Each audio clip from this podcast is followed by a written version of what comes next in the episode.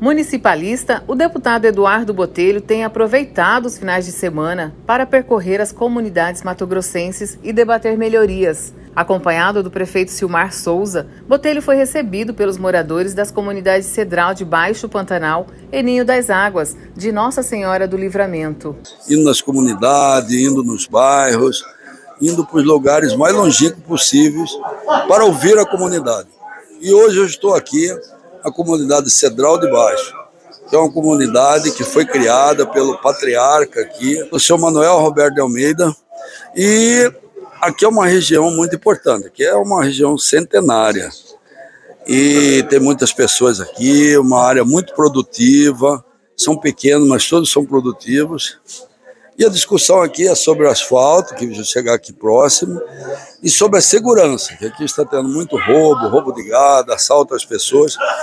Então nós estamos indo com todas essas reivindicações dele para nós encaminharmos com o secretário Marcelo Padeiro sobre o andamento desse asfalto e com o secretário Bustamante, o comandante da Polícia é, Militar Coronel Assis, para que nós encontremos uma solução para essa comunidade. Além da necessidade de asfalto na MT 050, também solicitaram maquinários para a agricultura familiar, segurança pública, a construção de um posto de saúde, investimentos na rede de energia elétrica e sessão eleitoral para facilitar o acesso dos cidadãos.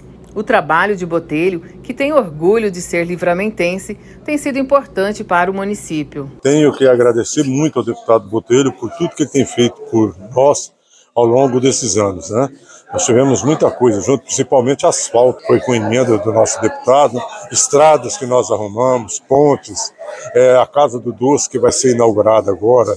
Então, assim, inúmeras obras aí que o deputado tem estado à frente para que possa estar acontecendo aqui conosco. O deputado Botelho ele tem um compromisso muito forte com a Baixada Cuiabana, assim como ele sempre colocou, né, e nós temos uma esperança muito, muito grande de que ele vai realizar essas nossas solicitações, até mesmo porque o Botelho é da nossa região. Né, então ele tem um carinho muito especial por Nossa Senhora do Livramento.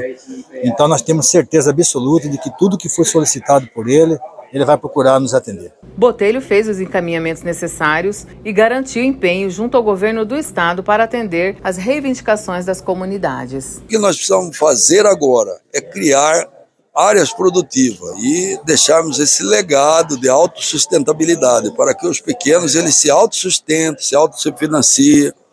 E o Estado entra como nisso? Entra como um fomentador, como orientador, como para montagem das cooperativas, fornecimento de, de muda, de sementes, com fornecimento também de financiamentos baratos para que eles possam pagar e se autossustentar. É isso que nós queremos, que seja autossustentável. Né?